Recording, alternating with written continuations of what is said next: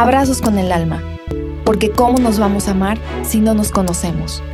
En este podcast hablaremos de temas tales como el amor, el desamor, el apego, la muerte, relaciones de pareja, celos y muchos más. Explorando estas temáticas buscamos conocernos, porque al conocernos mejor podemos elevar nuestra conciencia y mejorar la calidad de nuestra vida. Hola, ¿qué tal? Bienvenidos a un nuevo episodio de Abrazos con el Alma. En esta ocasión tenemos a un invitado, como siempre especial, pero es un invitado que viene a romper un montón de paradigmas en cuanto a tema de paternidad. Por eso hemos nombrado el episodio de hoy como Paternidad Consciente. Eh, mi nombre es Rosa Espinosa. Para todos los que me estén escuchando por primera vez, siempre me presento, soy Rosa Espinosa. Soy estudiante de la tercera generación de semiología de la vida cotidiana y aquí a mi lado tengo al gran Marquitos. Hola Rose, gracias, bienvenidos. Yo soy Marcos Barraza, ya saben, consultor y comunicador en semiología de la vida cotidiana. Sin duda, eh, el, episodio de hoy está fascinante, ya que es un brinco casi, eh, un, brinco, un brinco cuántico con respecto a cómo vemos a la familia. Créeme, mucho del sufrimiento que tienes es porque ves a la familia de una manera muy estructurada, muy cuadrada. Si te plantearas posibilidades, encontrarías muchos, un, camino abierto, muchas, muchas facilidades para vivir formatos distintos de familia. Entonces, muchísimas gracias, Rose. Gracias a nuestro invitado. Por favor, preséntanos. Sí, claro que sí. Antes que nada, lo voy a presentar por todas las de la ley con su currículum. Él es Santiago Villaseñor. De hecho, nos estamos grabando también en la cámara, entonces voltea la cámara, Santi. Él tiene 35 años de edad. Estudió Ciencias de la Comunicación en el TEC de Monterrey, ya saben, nuestra casa. Yo también estudié ahí. Él tiene más de 10 años con una firma de wedding planning que está tal cual a su nombre, Santiago Villaseñor, así lo pueden encontrar en redes sociales. Ah, yo acá promocionándolo.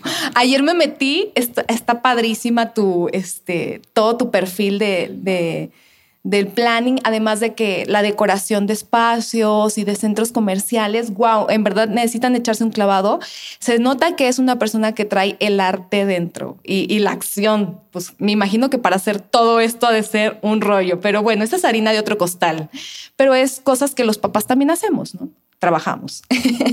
Él tiene más de 10 años con esta firma, hace bodas a nivel nacional Nació aquí en Guadalajara, es de una familia de cuatro hermanos, papá, mamá, y es papá de Santino desde hace seis meses. Hace dos años y medio comenzó a trabajar por el sueño de ser papá y después de un largo proceso, hoy por hoy, tiene a Santino. Y juntos enfrentan esta aventura llamada vida. Bienvenido, Santi. Gracias, Rose. Qué bonita presentación. ¿eh?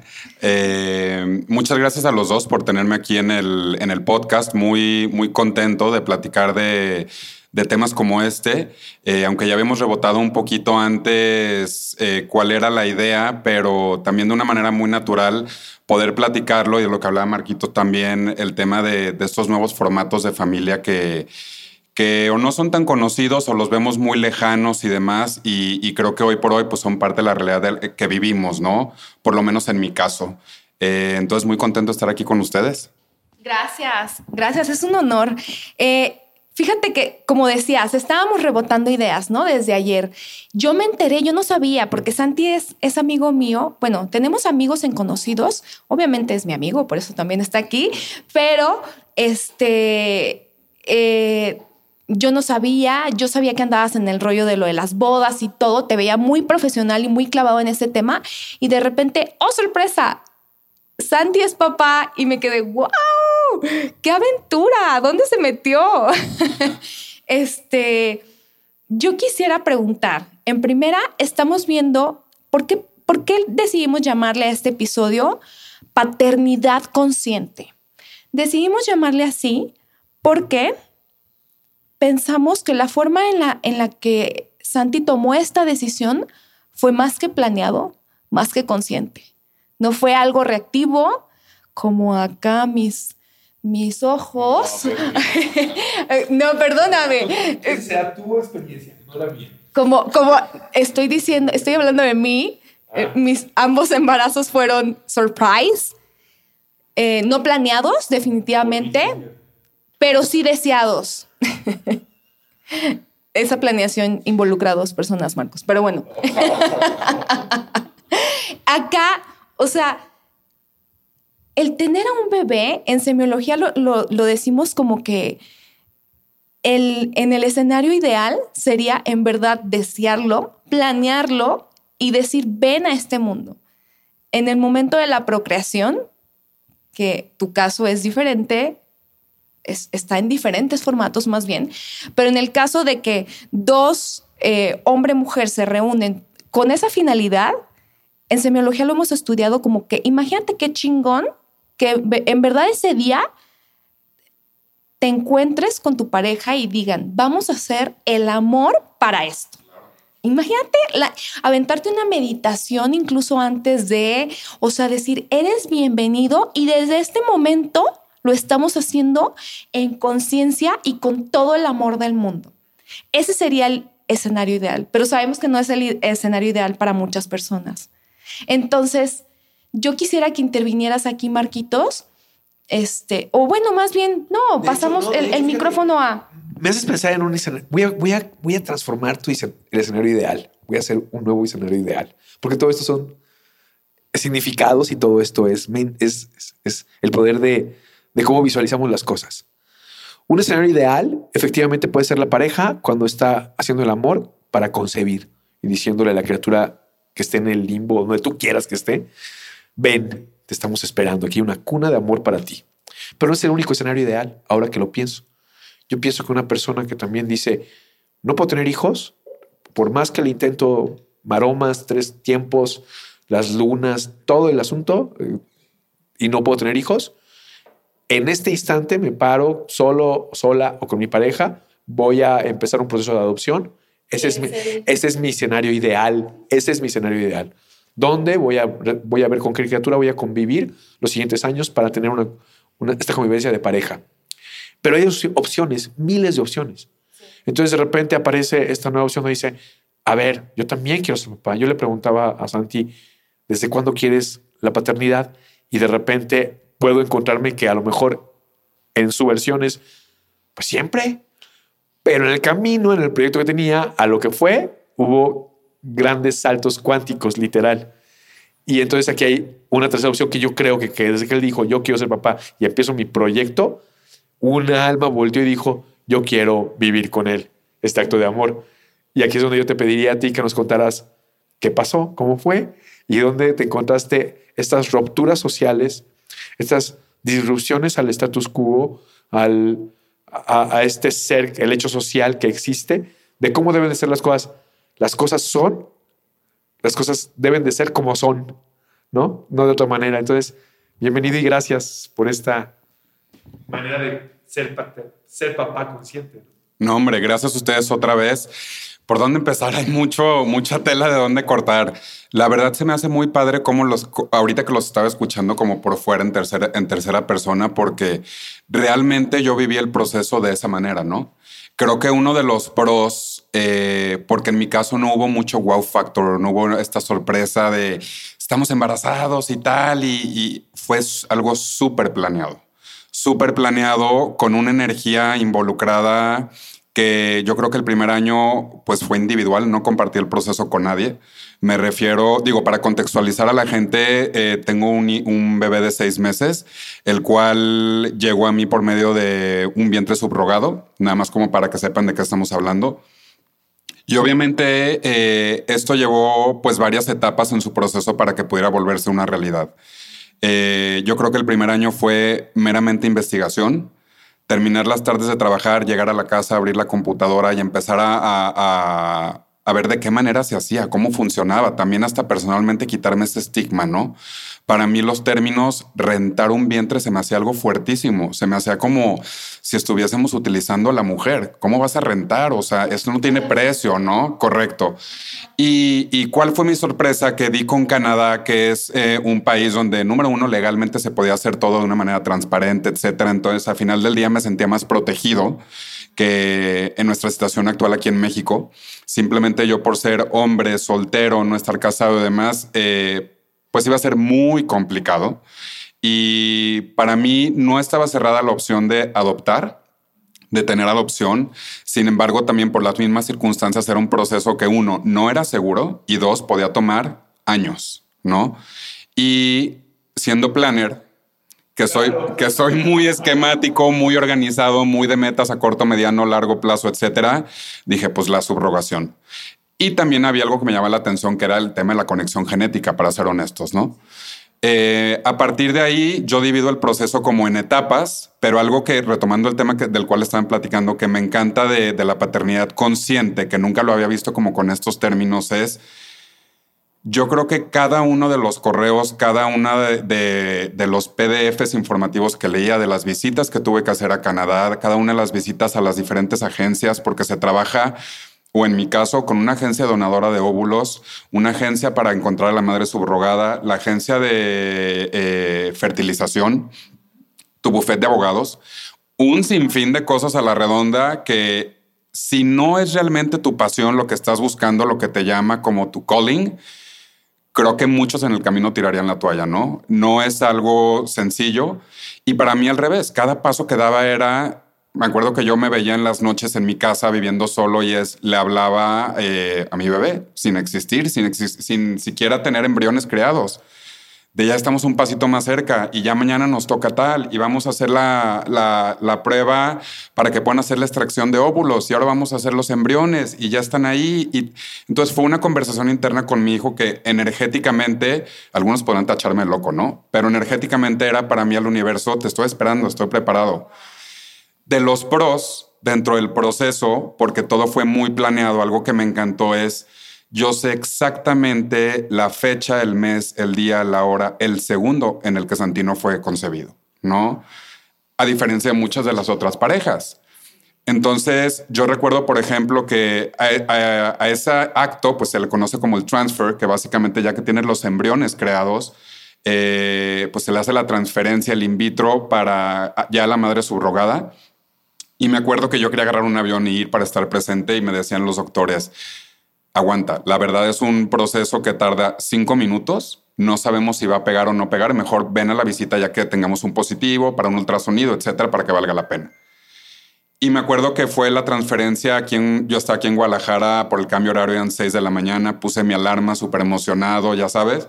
Eh, me estaban llevando como en FaceTime, saludándome las enfermeras en el quirófano y tal. Yo me acuerdo que vi el embrión en, como en la charolita desde que, lo, desde que lo tomaron y de repente me acuerdo que el doctor me decía, ¿quieres hacer el conteo? Y yo me sentía como un cohete a punto de despegar. ¿Cómo que conteo? Pues claro, exacto. Y pues hacer el countdown de 10, 9, 8 y tal, fue la transferencia y ahí fue gritarle al universo, aquí va todo, aquí va todo, mi energía, mi amor, mis ganas de que estés aquí. Y si eres tú el que tiene que llegar, llegarás. Y también abierto a que si no pega en la primera, porque es algo que te repiten mucho en el proceso, saber que probablemente va a tomar más tiempo. Eh, afortunadamente, Constantino pegó en, la, pegó en la primera. A partir de esa transferencia, a los cuatro días tuvimos un positivo, que fueron los cuatro días más largos Pues ya también ahí lo que es la ciencia y, todos estos avances, ¿no? Muchas de las cosas yo no entendía y me iban eh, explicando y tal. En teoría nos decían, prohibido tomarse pruebas caseras. Eh, juras que hicimos caso. Obviamente colgué el teléfono, le marqué a Ashley, que fue la madre subrogada, y córrele a la farmacia y me vale, te haces una ahorita. Me acuerdo que neta era tanta la, incertidumbre saber que nos hicimos una ese mismo día. Obviamente no iba a salir nada, ¿no? Pero bueno, más o menos así fue el proceso y, retomando el tema de, paternidad consciente, ¿qué más conciencia de saber de, en este preciso momento le estoy gritando al universo que te quiero, que te estoy esperando? Y bueno, la historia ya se desarrolló con, el embarazo como, como la conocen. ¡Wow! ¡Qué impresión! O sea, hablamos de semiología, la evolución del hombre, del ser Homo sapiens a ser Homo sapiens sapiens, que es el hombre que sabe que sabe. Ese que te escuchas. Ajá, y luego la tirada es que lleguemos al homo plenus, que todo lo podría hacer.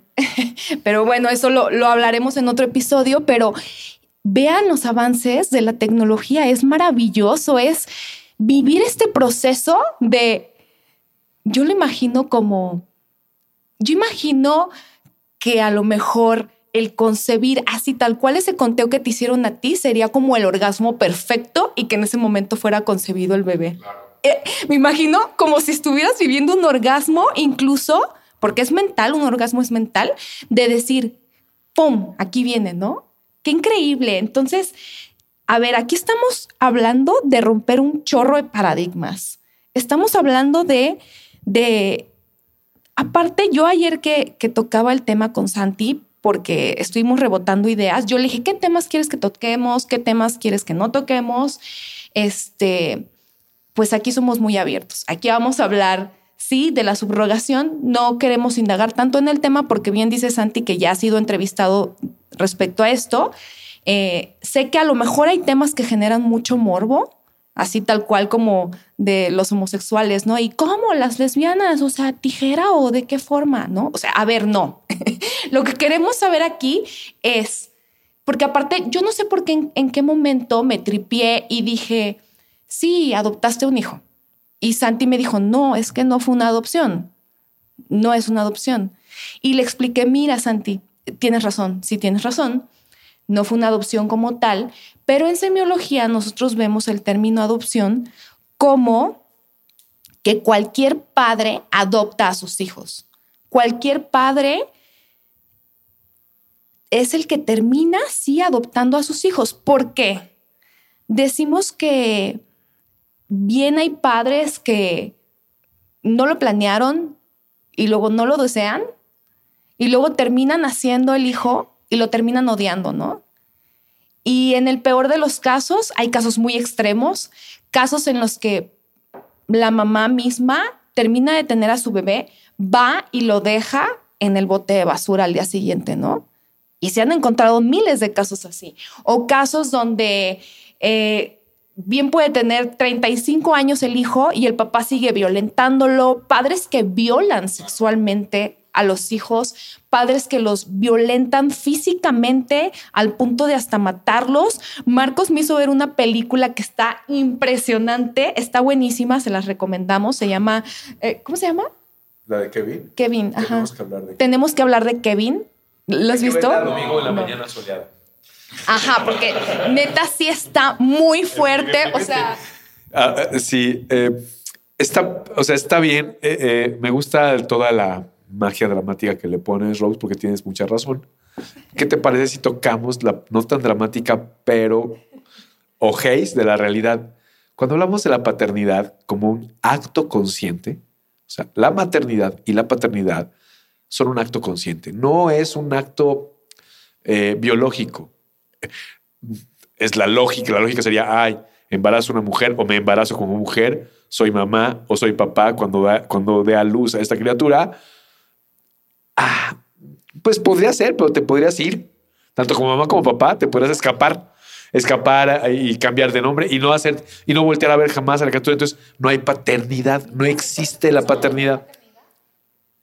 La paternidad es un acto consciente a que nos referimos, un acto de adopción y debería ser un acto de adopción consciente, ¿no? A veces es a huevo, o sea, ya estoy embarazado, no me queda de otra, ¿no? Y personas amorosas, amorosas a huevo, dan su vida por las personas. Si le preguntas en el fondo, ¿te gusta ser papá? Dicen, de hecho he tenido en consulta gente que me dice, mira, yo tengo dos hijos, amo a mis hijos, ¿cómo no amar a las criaturas que me voltean a ver, que me piden, que hasta se parecen a mí, ¿no? ¿Cómo no amar a esas criaturas? Entonces, es- los amo, ¿no? Pero si me preguntas, no es mi vocación. Yo habría querido no tener hijos. Habría querido ser eh, plenamente feliz y libre, pero pasó, accidentalmente pasó. Y en ese momento dije, bueno, pues me hago responsable de la criatura. Eso es un acto consciente. Tal vez no es con la mayor lucidez y con el mayor amor y con y ni modo, ¿no? Hay que hacer de tripas corazón. Pero hay la diferencia de los padres que dicen, oh Dios, te vi, cambio, o sea, supe de ti, te vi nacer, supe que estaba embarazado o quería embarazarme, quería hacer todo el proceso. Entonces empieza este acto de paternidad. Yo creo que el Rush Yo creo que el rush no empieza y, y- y aquí Santi a lo mejor se va a volver un eh, paternidad subrogada o maternidad subrogada planner, porque te quiero otro negocio, chingón. porque te- efectivamente es los hijos. Yo, yo le pregunté, oye, todo el mundo me preguntó cuando yo, cuando, cuando nació Santé, me preguntaron, ¿ya duermes? ¿No vas a dormir? ¿No vas a dormir? Y yo, "Ah, las pedas que me he echado, las desveladas que me he puesto, pero efectivamente cambia el ritmo de todas las cosas, ¿no? Es un cambio que siendo, con, yo sí eh, estaba con un gran deseo de vivir la paternidad y es, y con ese gran deseo es un rush que a veces te pega así de, puta, me tengo que levantarme, puta, me tengo que atender, puta, madre, ¿qué dejé para tener este acto de paternidad amoroso, consciente? Y aquí me dicen, no, yo empecé mucho antes, meses antes, con un rush loquísimo de mil cosas que hacer, porque conscientemente quiero ser padre. Y aquí vienen los retos. No vienen los retos desde antes, los retos van a venir ahora. Van a empezar un montón de cuestionamientos sociales, van a empezar un montón de cuestionamientos. ¿Qué se le dice a un niño? ¿Cómo se trata a un niño? Como si fueran cosas extraordinarias. Es curioso, ¿por qué? O sea, veo con una película que se llama Este asunto no se habla también, una cosa maravillosa, que es de las cosas que nadie quiere hablar. El hijo, el papá se fue y nadie le dice al niño que el papá se fue, ¿no? ¿Y por qué? Porque nadie le habla directamente cómo son las cosas. Si habláramos con mayor claridad y sin miedo, podrían pasar estos actos amorosos, estos milagros amorosos en la vida de, con mucho mayor ah, claridad. ¿Cuáles son los retos que tú ves o crees que se presentan, que vienen adelante, que vienen ahora que ya tienes a Santi contigo, que van a, juntos van a empezar a luchar esta, este maravilloso drama de la vida? ¿Qué retos crees que se presentan o se te han presentado sociales? Nada más de un tapujo mental que no tiene nada que ver con los verdaderos problemas que son una paternidad. Y perdona mi introducción para llevar a la pregunta. No, no, no, no, no, buenísimo. Eh, te voy a decir algo. Yo creo que el mayor reto con el que actualmente ahorita ya eh, que Santino llegó hace más de seis meses a mi vida ha sido el todas las mañanas optar por no dejar que me gane el miedo, ¿no? El, el, el miedo a toda esta cuestionamiento social, a este estás haciendo las cosas bien, tomaste una decisión bien, porque realmente llega un punto que, que, que son tantos comentarios que haces el ejercicio también tratando de ser no egocentrista, decir, a ver, voy a escuchar, realmente eh, tendrán un poco de razón. Creo que hemos eh, ido creando un mundo eh, poco a poco nuestro, individual. Creo que yo no soy nadie tampoco para venir y ni vender una verdad absoluta, ni convencer a la gente, ni mucho menos, pero también me he dado cuenta que sí soy responsable de abrir un camino que el día de mañana Santino va a recorrer. Y ese camino significa poner unas bases a su redonda socialmente, ¿no? Eh, 100%. Y- en los dos, en ti y en él. 100% y, y tampoco tratando de eh, dar de más por la ausencia de una mamá en este caso, ¿no? Que me pregunta, hace- me hacen muchas estas preguntas. ¿Qué le vas a hacer el día de mañana cuando te pregunte por una mamá? ¿Qué le vas a explicar? ¿Ya sabes a qué colegio lo vas a meter? Oye, pero ya supiste que aquí opinan esto. Y, y- y son comentarios que te lo dice la gente, te das cuenta que no vienen de un punto de vista mala leche. es, es, es cuestionamiento natural de lo que hablábamos. Correcto. Entonces, ese miedo, ¿eh? Muchas de las preguntas y el morbo, atrás del morbo, todas las preguntas eh, que vengan de este cuestionamiento es el miedo. Bien lo dices, es el miedo a no a que el niño no pueda pertenecer, a que el niño no se sienta normal. y hablabas de que la palabra normal no te gusta. Eh, todos, neta, neta, neta, y también lo pienso, todos venimos de familias en todo término disfuncionales. O sea, por favor, levante la mano o aviente la piedra el que venga de una familia funcional con papá y mamá, ¿no? Eh, no existe ese concepto. Eh, ya quiero ver, y voy a poner esta, ah, voy a meter esta cuña, ya quiero ver el futuro dentro de 10, 15 años, donde empiecen las familias poliamorosas. Agárrense. Van a ver lo que va a ser la normalidad cuando sean tres, cuatro, cinco papás con un hijo y échenle cuentas entre papás y mamás. Va a encontrar, vienen modelos maravillosos de existencia de la gente, ¿no? Entonces, me da, y perdona que lo diga, me da mucha ternura y, amor el que digas que a veces el miedo cuestiona. Yo te diría, ¿y, y, si, y si Santi eligió todo este desmadre, cabrón? y lo quería vivir y tú eres un canal de su experiencia, la confianza es lo que quita el miedo. Entonces, es, es un grito social impresionante porque cuántas cosas nos detenemos a hacer por miedo. ¿Cuánta gente no podría ser padres amorosos con estas versiones que no lo hacen por miedos? Entonces, gracias por aventarte a luchar con esto con todo y miedo, ¿no? Mira, ahorita dijiste algo bien interesante, bien padre desde el principio y les platicaba que desde que estaba Santino venía en camino en el embarazo y demás, tenía pláticas eh, conmigo mismo, pero dirigiéndome hacia él, ¿no? Eh, tengo ahorita una comunicación con él energética que siempre ha sido el...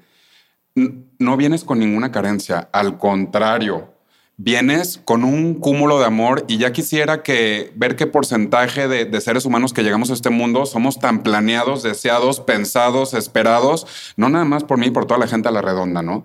Me he dado cuenta en este proceso la maravillosa experiencia de lo que hace el amor, lo que rompe barreras. Vengo de una familia muy conservadora, tengo una hermana consagrada. Eh, simplemente con amigos, el explicarles, oigan, voy a ser papá y de esta manera, etcétera. Entonces, creo que ahorita lo que he tratado de hacer es con mi círculo eh, cercano, es predicar con el ejemplo más que la palabra, ¿sabes? Creo que a veces las palabras se las puede llevar el viento, pero el ejemplo lo vivo día a día, en cada una de las decisiones, en cómo lo voy a educar, cómo quiero hacer, cuál va a ser nuestra verdad. Esto que les decía que, oye, ¿qué le vas a hacer el día de mañana? La verdad. ¿no? Fue uno de los primeros motores por los cuales quise abrir la cuenta de diarios de papá en Instagram porque, y al principio me lo cuestioné, ¿eh? con este miedo social que dices, puta, voy a, voy a exponer de más y el día de mañana y que le vayan a decir, claro, esa es su historia. Y, está en mí en darle una seguridad eh, suficiente y también no querer eh, cegarlo tapar de, esta, de estos comentarios mala leche o diferentes opiniones van a existir y Santino va a tener que aprender a tener las bases para decir, este es el mundo en el que vivimos, no es color de rosa, ¿no? Yo me acuerdo que en mi proceso algo que me ayudó muchísimo, tú lo decías ahorita, es darle una voz a estas nuevas historias. Yo me inspiré y yo me animé a dar este, este brinco por gente extranjera. En mi, investigación dando, dando con podcasts, con eh, youtubers, contando su historia. Me acuerdo que parejas o, o, papás o mamás solteras de Australia, España, etcétera, tuve comunicación con ellos, pero aquí en México yo no yo no lo encontraba, ¿no? Entonces, si de alguna manera este puede ser un parteaguas para yo, yo plasmar un camino distinto para el día de mañana para, para Santino, porque yo como quiera, si no estuviera en la foto, estoy a toda madre, ya estoy del otro lado y creo que ya tengo una madurez para enfrentar el mundo. Pero creo que ahora sí me toca, como parte de esta elección diaria de ser papá, qué vida y qué ejemplo te quiero dar. Y wow, yo creo que ha sido el reto más grande al que me he enfrentado, porque antes podríamos hacer pendejada y media, perdón por la palabra, las consecuencias eran tuyas, ¿no? Ahorita estoy descubriendo ya que eres papá, es, ay, cabrón, ahora sí ya va a venir alguien que te va a dar, eh, de entregar factura, ¿no? Sí, sí, fíjate que a mí me parece increíble porque juzgan, todo se, se juzga en esta sociedad, ¿no? Eh, yo le platicaba a Marcos hace poquito, qué chistoso, ¿no? Eh, tengo una amiga de mis mejores amigas que está embarazada y se esperó un tiempote, hizo las cosas como se deben de hacer, ¿no? Entonces, se esperó un tiempote, después de casarse, viajó por el mundo, eh, wow, sus fotos, wow, sus redes sociales y al fin llegó el momento del bebé. Entonces se embarazó, el video padrísimo de cómo le anunció a todos, grabó cómo iba anunciando, porque ella vivía fuera del país y creo que toda su familia está, eh, eh, está repartida por todo el mundo.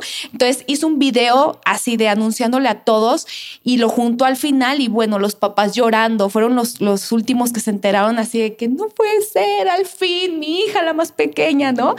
Emotivo, hermoso, no lo estoy juzgando, no estoy diciendo que esté mal, que esté bien, no estoy, es simplemente qué chingón que puedas tener esta oportunidad y la confianza ontológica que le imprimes a ese bebé al decirle, mira, todo el mundo te quiere, ve esto, qué chingón.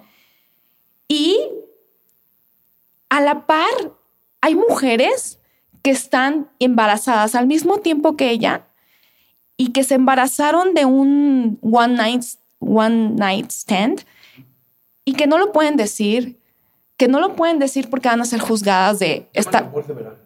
Amor de verano, o sea, va a ser esta puta, ¿no? O sea, la cuarentena, amor de cuarentena para los que sí tienen tiempo de hacer cositas. Entonces, es esta puta, no se cuidó, qué pendeja, arruinó su vida, arruinó su carrera profesional. Y esta persona no poder decirlo, ¿no? O sea, yo me siento muy identificada con todas esas mujeres. O sea, yo al decirle a mis papás que estaba embarazada de, de, Dana, fue mi papá, eh, fue otra onda, ¿no? Claro que sí fue como que, ah, pues nos vamos a adaptar, pero ahí vemos qué onda. no, la verdad es que voy a ser abuelo, hasta lloró, ¿no? Y mi mamá no me baja de pendeja. O sea, eres una pendeja, estudiaste en el TEC de Monterrey, ¿cómo puede ser posible? Y yo, ay, no, bueno, no voy a hacer. Sabía que era anticonceptivo. No, así no voy a hacer que el TEC de Monterrey. No que era anticonceptivo. Qué raro. Ay, perdón, ¿no? Entonces, hablamos aquí de que lo hagas en el formato en el que lo hagas, todo el mundo está esperando que lo hagas en el tradicional, ¿no? Y si te sales de esos esquemas, y si eres gay, y si quieres subrogar un vientre, y si, quieres, y si quieres adoptar, eres heterosexual, pero quieres adoptar, ¿por qué quieres adoptar si sí puedes? O sea, es por todos lados te van a atacar. Aquí estamos hablando y regresamos al tema de que qué chingón. O sea, imagínate todos los paradigmas y todo es, es esta muestra de las posibilidades infinitas, el abanico de posibilidades infinitas y más ahora con tanta tecnología que se está abriendo a, mira, puedo ser padre con todas estas posibilidades. No importa que mi familia va a ser, en semiología lo llamamos como una familia, ah, es monoparental, ¿no? Monoparental. Monoparental, tu caso es una familia monoparental, te estás aventando un tirito de papá soltero, que está impresionante. Yo así, creo que ahorita que llegaste, lo primero que te pregunté fue, ¿dónde dejaste al bebé? ¿No? Así. Y me imagino el morbo también de muchísimas personas, lo que te han de estar preguntando ahorita, si a mí, cuando me embaracé de mi primera hija, fue personas que eran así como amigas conocidas. Me escribían así por Messenger. Yo dije que estaba embarazada hasta los cinco meses, lo hice público en redes sociales. Este, pero chavas que me conocían así de, ¿y cómo fue? O sea, te cuida, o sea, eh, eh, ¿cómo? Así, ah, mira, pues fíjate que estaba de perrito y, o sea, y güey, la neta le dije que no, entonces le valió madres y pues ya, güey, o sea, ¿quieres que te narre más? O, Te voy a decir algo, ahorita que estás comentando eso, Fíjate que en el proceso, personalmente yo agradezco mucho más porque entiendo también de fuera. Yo creo que estuvo una etapa donde estaba un poco la defensiva de me van a preguntar, me van a decir y voy a mandar a todos a chingar su ya sabes. ganas. Claro. Y, y, también cuando me salí un poco de, de, mí mismo entendí, es que se vale, hay muchas dudas y claro que genera. Yo hace tres años las tenía y no sabía eh, de qué iba la gestación subrogada y, y, y es algo no conocido y lo no conocido te causa miedo, eh, dudas y la única manera de, enfrentarlos es preguntando. Entonces, no creo, claro, entonces no creo que haya nada, nada de malo en generar esas preguntas. La diferencia depende de la, de la eh, sociedad en la que vivas, es cómo se hacen, ¿no? Eh, agradezco mucho más cuando hay personas que vienen de frente y me lo dicen o, tienen alguna duda y me escriben un DM o cualquier cosa y ves que viene desde un punto de vista de, curiosidad, de querer saber, de querer aprender y acompañarte, porque eso también es parte de abrazarte en el proceso. O cuando te enteras que llegan, de que están diciendo, están hablando, etcétera. Entonces, creo que es la manera de cómo lo hacemos. No creo que esté peleado porque soy consciente que son temas que no son tan conocidos, eh, que antes podían eh, catalogarse como tabús. Sin embargo, hoy creo que como generación, de la misma manera que, que gozamos de los usufructos, el que podamos vivir, podamos hablar y podamos hacer uso de todas estas nuevas libertades que generaciones arriba no tenían, viene con responsabilidad también de, cómo llevar esta comunicación entre nosotros, ¿no? Sí. Sí, y es el, es el constructo cultural en el que vivimos también. Definitivamente bien hablabas que en, en Europa, en América del Norte, esto se usa más, es mucho más común.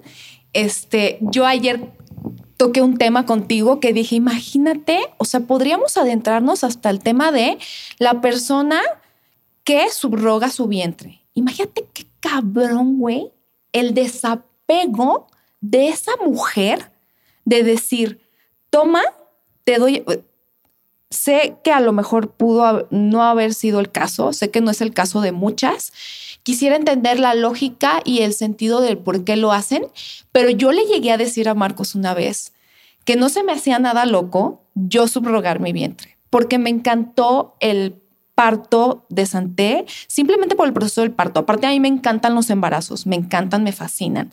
Ahorita estoy como sigo sin aceptar un poco mi cuerpo, quedé gordilla con unos kilos de más, pero semiología me está ayudando a aceptarlo, la tendencia del, body positivity, pero en fin, si ese factor no se sumara a esto, yo le entraría al tema de subrogar un vientre. Y yo no sé, yo no sé si, si en México esté de moda, yo no sé si encontraste eh, madres que quisieran subrogar vientres aquí, pero y no sé qué tan difícil sea el proceso aquí en México, pero yo dije, imagínate Marcos, tener que vivir ese proceso de nueve meses, la emoción que todo el mundo vive. Ay, el, el, gender reveal, ¿no? O el, ay, este, el baby shower y no sé qué. A ver, yo no voy a vivir gender reveal. Yo no voy a vivir, o bueno, a lo mejor sí. Bueno, sí, hasta el baby shower, ¿no? Pero en el momento del parto, y aparte para lo que duele, y que se toma, es tuyo. Te amo con toda mi vida pero esto es un proceso de desapego y te amo y te entrego, porque eres libre y porque tú veniste incluso a elegirme a mí como un medio para estar con Santi. ¡Wow! Está así de... Me, vuelan los sesos con esta idea. O sea, tenemos que tener dos cosas con esto. estamos en una... En México estamos en una sociedad donde la madre es santa y la maternidad es santificada. imagínate, a María fue, fue O sea, está, pero. En el acto sexual, ¿no? Exacto. O sea, estamos hablando, es curioso, María es, era un vientre subrogado. Este. O sea, claro, o sea, sí, eh, eh, eso es lo que hace María, es un vientre subrogado en estos términos, pero es simbólico. Sí. Es, es, simbólico. Y cualquier mujer que se aviente en estos rollos a vivir si me preguntas, yo quisiera vivir el embarazo. Yo, Marcos, quisiera, no puedo en esta vida porque no tengo los, eh, los órganos reproductivos para eso. no puedo vivir el embarazo. Eh, me encantaría sentir un, ser dentro de mí que es mi hijo. Bah, ¿no? Maravilloso. Nada más el proceso de embarazo. Ya no sé si e, es otra cosa el proceso de ser papá o ser mamá de un niño que nació. Entonces, ese proceso de embarazo debe ser muy hermoso, pero simbólico. Una mujer puede llegar a decir, yo no quiero tener hijos. O sea, sí y no. ¿Cómo? Pues con vientre subrogado, como ves, tengo un hijo, vivo el proceso de embarazo, doy vida, es maravilloso, pero desde que lo sé, sé que yo vivo soltería o a lo mejor tengo otros hijos, tengo cuatro y no quiero tener más. Yo cuidarlos, pero en un proceso donde alguien si quiere, tiene la intención, hace todo lo que tiene que hacer para poderlo tener, yo voy a vivir ese proceso de embarazo desde antes como sé que es subrogado, desde antes mi concepción mental es voy a vivir nueve meses de embarazo y San se acabó. ¿no? Era, que era lo que te preguntaba, ¿no? Yo te decía a ti, Marcos, güey, ¿cómo me voy a desapegar? O sea, sí me lo llegué a pensar cabrón, ¿eh? Y creo que sigue ahí todavía esa espinita. Le dije a Marcos, ¿cómo? ¿Cómo, cómo lo voy a entregar? No estás, entregándolo. O sea, sería entregarlo así, sería pensar, lo estoy abandonando. No hay abandono. Porque si el pensamiento es abandono, hay un apego del abandono. El apego está, es, contrarrestar el abandono. Entonces, e, el tema es, ni siquiera lo voy a abandonar. No, no hay en mi mente ese pensamiento, por eso no duele. Creo que para estar ahí tienes que eh, estar en un proceso psicológico y acompañamiento y obviamente tener una salud mental muy sana. Entiendo que obviamente es, es un tema complicado. Eh, hoy por hoy en día, el 95% de las subrogaciones eh, te piden que estén tres partes involucradas. Ya no es como la tradicional que en algún momento se llevó a cabo. Explico la diferencia. Eh, subrogación tradicional era yo soltero, creo embriones contigo, Rose, y tú lo vas a cargar, pero biológicamente es tu hijo. los óvulos son tuyos y tú lo estás cargando y tú me lo vas a dar. Como es tu hijo biológico, ahí hay un tema de tus sedes, derechos y demás, y la patria potestad, etcétera, y ya se va a quedar conmigo. Hoy en día, como ese esquema mentalmente llevaba a muchos temas de complicaciones de apego y demás, inclusive en las clínicas de fertilización te decían, te recomendamos, nosotros aquí ya no hacemos gestación tradicional, por todo lo que lleva y la historia nos ha comprobado, porque sí hay historias del terror. Eh, que estén tres partes involucradas. Una Oye, ¿sabes qué? Es que yo en el caso vuelvo contigo, me estás subrogando tu vientre y el día de mañana desapareciste y te fuiste. Oye, rompí mi contrato, ya no quiero, cambié de nombre, ciudad, etcétera, y se fue mi hijo. ¿Qué hago? ¿Qué no hago? ¿Sabes? Se echó para atrás, ya no quiere, después ya nació y se meten en temas legales de no, no te creas, mejor sí, mejor no, etcétera. Entonces, ahora lo que te piden es que sean tres partes: donadora de óvulos, una mujer, la que lo va a cargar, otra mujer para que de esa manera la que la carga no, esté, no tenga conexión genética, por así decirlo. Ahora, viene la pregunta que muchos me dicen, wow, qué padre, ¿y qué se te hace más fuerte? ¿La que donó los óvulos a la que la cargó? Porque evidentemente, por más que no haya carga genética, imagínate la conexión de tu cargar y desarrollar y sentir crecer a un bebé nueve meses. A mí me preguntas, yo hoy por hoy tengo una relación mucho más estrecha y creo que va a haber un bond y un link mucho más grande con el vientre subrogado que con la de los óvulos. los óvulos fue una donación anónima donde yo la conozco a través de, de papel, de fotografías, información, etcétera, donde sí intercambiamos el porqué de muchas cosas, pero yo no sé quién es ella, ella no sabe quién soy yo. Ella sabe que en el mundo hay un bebé que nació gracias a ella y que genéticamente es su hijo, ¿no? Eh, todo está estipulado bajo contratos que si el día de mañana mi hijo, cuando cumpla 18 años, quiere tocar la puerta, quiere ir a investigar, quiere, oye, pa, quiero ir, vamos, con mucho gusto. Y a través de la agencia está la opción de conocer a tu mamá biológica, ¿no? Pero son dos cargas totalmente distintas. La, la, la mujer que donó los óvulos, hace dos años dejamos de saber de ella y ella siguió su vida. Ashley, que fue la que lo cargó, hoy en día Santino teniendo casi siete meses sigue siendo parte de nuestras vidas y nos comunicamos y, se desarrolló una amistad increíble. No puedes darte la vuelta a irte y gracias, bye, por participar. ¿Estás de acuerdo? Em, entonces, algo bien importante lo que estaban mencionando hace rato, hubo un acompañamiento psicológico durante todo el proceso para todas las partes involucradas. Si no, no te dejan llegar hasta el final. Tanto como Ashley como yo, cada cierto tiempo teníamos consultas con la misma psicóloga para que más o menos vaya, vaya marcando el que van en la misma línea. Eh, y también ayudan mucho a ella a entender este proceso que se dice fácil en palabra, el desapego, pero otra cosa es vivirlo y otra cosa estar a las 4 de la mañana y sentir una patadita y empezar a sentir es algo inevitable, el corazón decir, tengo una vida aquí, me estoy encariñando, ¿qué hago? Entonces, este acompañamiento psicológico te va recordando de, recuerda por qué quieres hacer esto. Desde términos, ¿cómo, cómo llamar? No es tu hijo es el hijo de San que lo estás, que lo estás cargando y viene a través de ti y eres un medio. Eh, cuidar mucho palabras de I love you. Eh, o sea, son varias cosas que a nivel, que a nivel mente van ayudando. Em, algo, por ejemplo, también que, que, que para mí fue, fue padre es cuando tú escoges, porque a ella sí la escogí, hicimos un match la madre subrogada, yo hablé con diferentes mujeres, eh, te explican sus razones por qué lo quieren hacer. ¿No? Tienen que pasar obviamente ciertos filtros y 10 mil preguntas, etcétera. Dentro de ellos, con la agencia que yo trabajé, eh, las, las que quieran subrogar su vientre ya tienen que ser mamás, es decir, tienen que tener sus hijos. Y yo me topaba con respuestas como, me fascina la etapa del embarazo, me encantó el embarazo, no me veo con otro hijo, no me va metiendo uno más a la ecuación familiar en este momento, pero esos nueve meses fui la persona más feliz, eh, plena, etcétera, y me gusta mucho. Hay personas que de la misma manera como me encantaría dejar huella en esta vida y escribir un libro, plantar un árbol, quiero ir un poco más allá y cómo puedo afectar y saber eh, que hay una persona en este mundo gracias a mí. ¿Sabes? Ir, como ese extra mail. Entonces eran muchas las diferentes eh, razones por las cuales querían y eso también te sirve a ti a la hora de tomar la decisión cuando estás leyendo por qué quieren hacer las cosas. De la misma manera que yo también exponía mi caso el por qué quería ser papá, ¿no? Eh, es curioso, todo es simbólico. Me haces pensar, ahorita primero me hacían pensar, cuando hablaban de esta mamá que iba a dejar al, niño después de tenerlo, me hacen pensar en todos los hombres, todos los hombres que sabiendo, pues si no sabes, pues ni cómo hacerle, que sabiendo que están embarazados, se van. o sea, y ahí sí, pues qué normal, ¿no?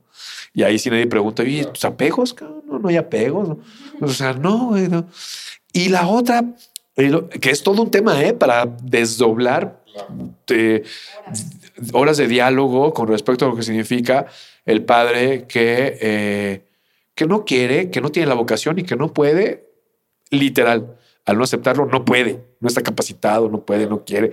No hay manera de que pueda hacerse responsable de una paternidad que engendró, ¿no?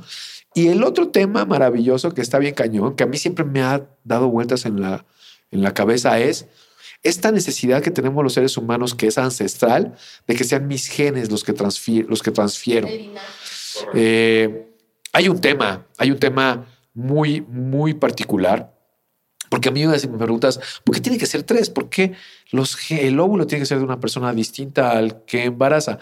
¿Por qué no decirle al niño que lo amamos, aunque nada más lo voy a tener en el proceso del embarazo? Entiendo los términos del significado de las palabras en quien lo emite, pero también entiendo la importancia de la criatura de sentirse amada en quien lo recibe. Y entiendo que hay un juego importantísimo en la, en la psique de cada uno de los involucrados. Eh, que para mí creo que lo importante es la vida que hay que cuidar, ¿no? Desde que está en el, desde que se volvió dos células, eh, el proceso de embarazo hasta el, parto y lo que sigue, que hay que saber soltar, ¿no? Porque hay que soltar a los hijos en algún momento de la vida. Técnicamente a los 21, pero hay que saber soltar en algún momento de, de, su, de, su desarrollo. Soltarlos es, haz lo que quieras, haz lo que, no lo que yo quiero que hagas. Y entonces se tocan temas hermosísimos como los abandonos realmente dónde están, si es que existen o no, los apegos y desapegos dónde están, los procesos tan fascinantes que tiene la vida para tomarse camino y la sociedad como hay que realmente romperle el coco. Y a mí me gustaría, creo que se me acaba el tiempo y me hacen por acá producción, me dice que ya le corte, pero... Eh, creo que me, encantaría seguir hablando de esto porque yo sí quiero romperle el coco a la sociedad para que no esté chingando a las maneras de, de dar vida, a las maneras de otorgar recursos económicos, recursos en tiempo, recursos emocionales a otro ser, tú lo llamas energía, para que ese ser sea feliz y viva en esta vida tan, eh, tan tan loca en la que estamos, donde la sociedad y sus estructuras mentales son lo que más nos chinga, lo que nos da miedo. Y no debería ser así si el amor fuera el rules, ¿no? El amor fuera lo, lo que dicta. Entonces, pues no sé cómo concluir tanto porque... Porque realmente es importante. Para mí, eh, el acto de la paternidad consciente y el acto de la paternidad como monoparental también se me hace un acto precioso y tan valioso como el, monoparental siendo una madre. Entonces, eh, deberíamos dejar de estar chingando a los demás, de estar haciendo cuestionamientos morbosos. Ojalá sean preguntas hechas desde el amor. De, eh, con, esa intención. Con la intención del amor. Todo está en la intención. Todo está en la intención. La intención de por qué hago el amor, de por qué me embarazo. No solo hago el amor para embarazarme, también hago el amor por placer de qué me embaracé, cuál es la intención de haberme embarazado, cuál es la intención de tener un hijo, cuál es la intención de adoptar un hijo y cuál es la intención de hacer una pregunta a quien tiene una paternidad distinta a la mía. Entonces yo dejo eso en la mesa. Marquitos, padrísimo. Oigan, ya se nos acabó el tiempo. yo quería eh, recomendarles que sigan a Santi en su nuevo perfil que tiene en Instagram. Aparte de su perfil como, como wedding planner, ahora va a ser eh, parent planner. no, no sé qué. No, no, no, no. Este, ya le estamos dando una chamba que no. Este, hay también más perfiles. Yo el día que me enteré que, que te habías convertido en papá, me metí a un perfil de un chavo en Australia que subrogó vientre y tiene a un bebé con síndrome de Down. Está increíble ese perfil también. O sea, todas estas modalidades se están dando. Entonces, dejemos de verle el morbo, dejemos de, de, juzgar y decir, pero es que, ay, parece que se está haciendo como robotito esto, como si los hijos fueran así, cuando los hijos se tienen que procrear con amor, con esto también es amor. El mensaje aquí es, esto también es amor, aceptemos las nuevas formas, la tecnología, bendita tecnología que está permitiendo que un hombre que tiene este anhelo, que un hombre que tiene diferentes preferencias sexuales pueda tener acceso a esto. Eso es una chulada. Y yo vi el video de, de cuando leíste la noticia a tus papás. Me salió una lagrimita neta, está súper emotivo, así de que te decían, ya, no, no, yo no lo voy a creer. Dije, qué chingón. Es amor en el formato en el que lo quieras ver, así como lo decía Marcos, es la intención. Por favor, que todas las preguntas y todo lo que venga para Santino sea no con morbo, sino con esa intención de quiero saber más porque desconozco este mundo, pero todas las familias somos diferentes y eso no importa porque la diferencia es abundancia. No sé con qué quieras cerrar tú, Santi. Eh, qué bonitas palabras. Pues realmente darles las gracias y, también a la gente que, nos está escuchando, que va a escuchar el podcast eh, y demás. Creo que subrayar eso, que todo venga desde un, desde un punto de vista de amor y respeto, ¿no? Creo que, creo que es padrísimo el que tengamos eh, ideas y pensares distintos. Creo que eso es lo que hace interesante la vida, sino que aburrido que todos fuéramos el mismo formato. Eh, aprovechemos también las oportunidades y, el, abanico de lo que se nos presenta como nuevas generaciones. Creo que algo para mí que me daba miedo era si lo tengo a la mano y, me conformo con él, no fue para mí, porque es lo que me dice la gente, el día de mañana cuando termine mi camino voy a voltear y me voy a arrepentir. Entonces, vida hay una. Eh, si realmente hay algo que les apasiona específicamente la maternidad, la paternidad, es algo que les llama, creo que hay muchas maneras y formas de, llegar a ello, obviamente de una manera informada, responsable, etcétera, porque estamos hablando de una vida, una vida que viene por medio. Pero para mí los grandes aprendizajes eh, en el proceso que tenía era eh, que los límites no me los estaba poniendo la sociedad, me los estaba poniendo yo mismo. ¿no? Entonces, Tú eres el que te levantas en la mañana, te ves al espejo, te dices si se puede, no se puede, eh, a tus sueños. Para mí este ha sido de mis sueños más grandes que hoy lo veo eh, materializado y lo vivo con Santino. Y, a la gente que tampoco tenga miedo a, preguntar, a acercarse, creo que es validísimo, siempre recordando los dos términos importantes desde un punto de vista de amor y respeto. Sí, pues Marquitos, ¿quieres cerrar con algo? Ah, Yo creo que vienen muchas preguntas. vienen muchas. O sea, estaría esto como para. Perdón, perdón, perdón. Sí, sí, sí. Es que eh, eh, paternidad consciente. Lo único que puedo decir, hemos hablado de cómo llegó Santino a, este planeta, a esta vida, a, ser nuestro Está divino. conciudadano.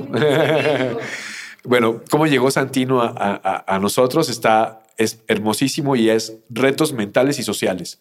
La paternidad comienza con Santino en los brazos y empieza el proceso de hacer un individuo amoroso y eh, socialmente amoroso para que él también transmita este amor. Ahí empieza la paternidad eh, consciente, con el acto de amor de todos los días, de cada momento, de todos los actos, para que este niño pueda vivir las mieles de, la vida, las mieles amorosas de la vida. Entonces, pues es solamente eso. Todos los que tenemos la oportunidad de tener niños en las manos, haya sido, ahora sí, como diría el expresidente, haya sido como haya sido, sea a partir de ahora un acto de amor consciente cada momento que le dedicamos a los niños, ¿no? Sí. Ese sería. Sí, en cualquier caso. Oigan, pues ya cerramos. Recuerden seguirnos en nuestras redes sociales. Estamos como Abrazos con el Alma. En Instagram estamos ya en Facebook, también para que se enteren de eventos, de cursos que estamos dando aquí en el, en el Centro Integral. Petit Comité. Este, y Santi, ¿quieres dar tus redes sociales? Pues nada más para, para, los que les interese, tengan curiosidad o simplemente quieran seguir un poco la historia, la cuenta en Instagram es Diarios de Papá. Eh, profesionalmente hablando, Santiago Villaseñor C es la, es la cuenta en la que hablabas de, nuestro trabajo de planning, eventos, eh, diseños de interiores, etcétera. Y, nada, nos vemos ahí, no tengan miedo. Si tienen alguna pregunta, que la dejen aquí también en el podcast o, o también ahí en las redes y con mucho gusto estamos en comunicación. Gracias, gracias, estuvo padrísimo. Muchas gracias a todos los escuchas. Muchas gracias por este episodio, estuvo de pelos. Hay que quitarnos estos tabús.